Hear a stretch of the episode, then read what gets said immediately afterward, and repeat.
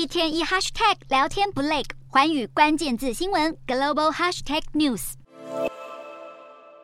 看着笔记本上的数学习题，思考了一番，仍给不出答案。面对密密麻麻的数学算式，一些人可能已经开始觉得头昏眼花。有些在学学生甚至会认为，未来没有要走相关职业，学这么多数学根本用不到。不过，英国首相苏纳克近期却发表新的教育政策，希望能加强数学学科的教学，直到学生十八岁为止。苏纳克认为，英国人的数学能力低落，可能导致难以在职场上生存，甚至阻碍国家经济发展。不过，有批评人士点出，英国国教师数严重短缺，以目前的数量来看，已经无法满足当前的需求，更不用说要扩大课程。此外，教师薪水也是一个一直没有被解决的问题，而政府应该要优先处理这些较急迫的事项才对。在这个新的政策下，首当其冲的英国学生们也对苏纳克的想法抱持质疑。苏纳克致力推广数学教学，希望借此扭转国内的反数学文化。不过，他也坦诚。教师数量不足的确是个问题，因此这个计划可能难以在一夕之间达成。